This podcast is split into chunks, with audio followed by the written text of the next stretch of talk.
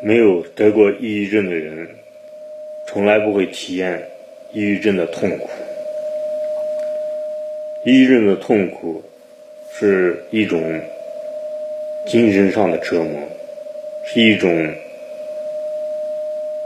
精神的崩溃，那种生不如死的感觉，活着无望的感觉，是没有得过抑郁症的人永远体会不到的那种。感觉，如果说人间地狱，可以说抑郁症人就处在人间地狱之中，整天都陷于痛苦万丈之中。我也是不幸得了抑郁症，从当时得抑郁症到与抑郁症做斗争，然后最终解脱。我觉得我有资格来分享一段语音，与大家分享这段凄惨的经历。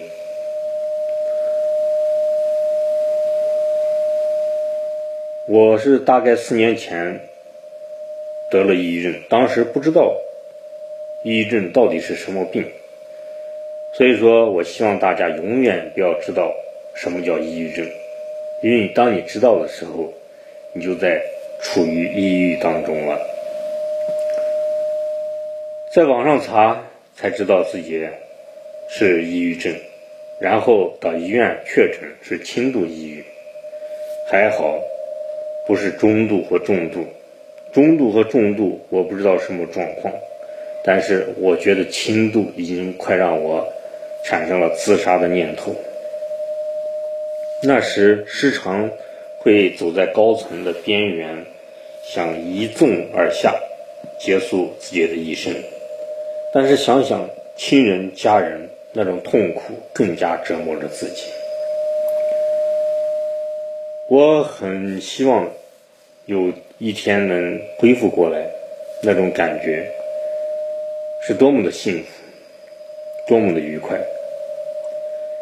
在网上也查了很多有关抑郁症的。发展的预后，但是网上有很多的不专业的医生、心理医生指明的一些路都是错误的。我也看了很多的书籍，有的是抑郁症人写的，有的是一些心理医生写的，有的是一些医生写的，当然各有各自的观点，有些是。让我明白了抑郁症的发展的状况，最后的结局，有的是让我更加的迷惑，不能自拔，甚至于越走觉得越黑暗。其实我觉得抑郁症患者最希望得到的就是你多长时间能好，你经历什么，你要怎么样处理。一定有希望走出来，是希望好起来的那种希望，而不是你无救了，你只有自杀一条路，那种痛苦是更加残酷的。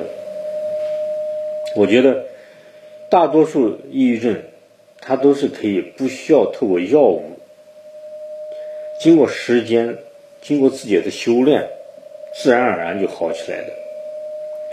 其实我在抑郁症。痛苦的时候也去医院开过一些药，但是听医生说要吃半年，当时经济条件也很不好，也没那么多的钱去买这些药，而且药都挺贵的。最后我就吃了一个月左右就断掉了，也没想象的像医生说的那样，一断药好像就特别严重要自杀了，没那种感觉，反而有些药物说。你吃了，可能自杀的念头会更大。当时也非常的担心，但是透过我的经历，透过我的心理治疗，还有读书，还有念佛、研究宗教，明白了世间的一些道理，看透了世界的真相，我突然顿悟，我感觉到我好像要好起来了。虽然也有过复发，但是就如人得了感冒，然后自愈之后有抵抗力一般，越复发反而让我更加的更加坚强。直到现在，我能够处理各种各样的烦恼痛苦，再不会把我击垮。每当烦恼来的时候，佛教说烦恼即菩提。烦恼是因为你没有顿悟，所以说你烦恼。当顿悟的时候，你的烦恼反而是一种智慧。这就是烦恼即菩提的意思。也读过很多的深刻的古典哲学，《道德经》《金刚经》《心经》都研究过。到现在为止，我觉得我的世界观更加的开阔了，我的眼界更加的高远了，我今后的路更加的光明灿烂了。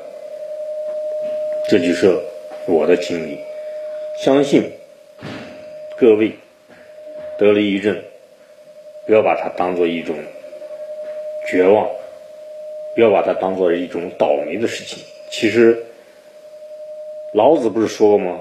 祸为福所依，福为祸所伏，祸福相因的道理，这是充满古典的辩证法，在马克思主义也是辩证唯物主义的。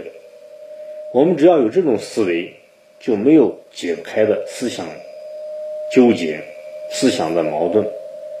当我们解开了所有的矛盾的时候，会发觉我们的能力提高了一大截，我们应付世界纷繁复杂的危机事件更加有能力了。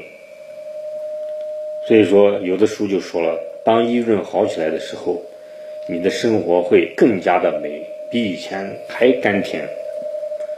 就好像有一句说的，有，就是你老是吃苦瓜，吃喝苦瓜，喝苦水，稍微给你一点清水，不加任何糖，你都觉得甘甜的要命。这就是对比，对比出来的效果。其实，我想郑重告诉各位的就是。抑郁症，不管是中度、重度还是轻度，都是可以痊愈的。轻度完全不需要吃药，当然中度和重度可能面临自杀的时候，确实需要药物的介入、医生的介入，借助外界的力量，使自己不至于自杀。只要我们不自杀，就有方法，就有回旋的余地。就有好起来的希望，这是对抑郁症患者的忠告，也是我的经验之谈。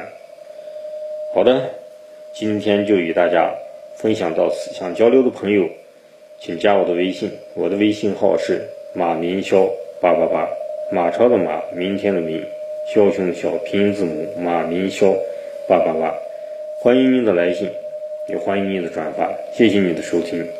今天就分享到此结束，谢谢大家。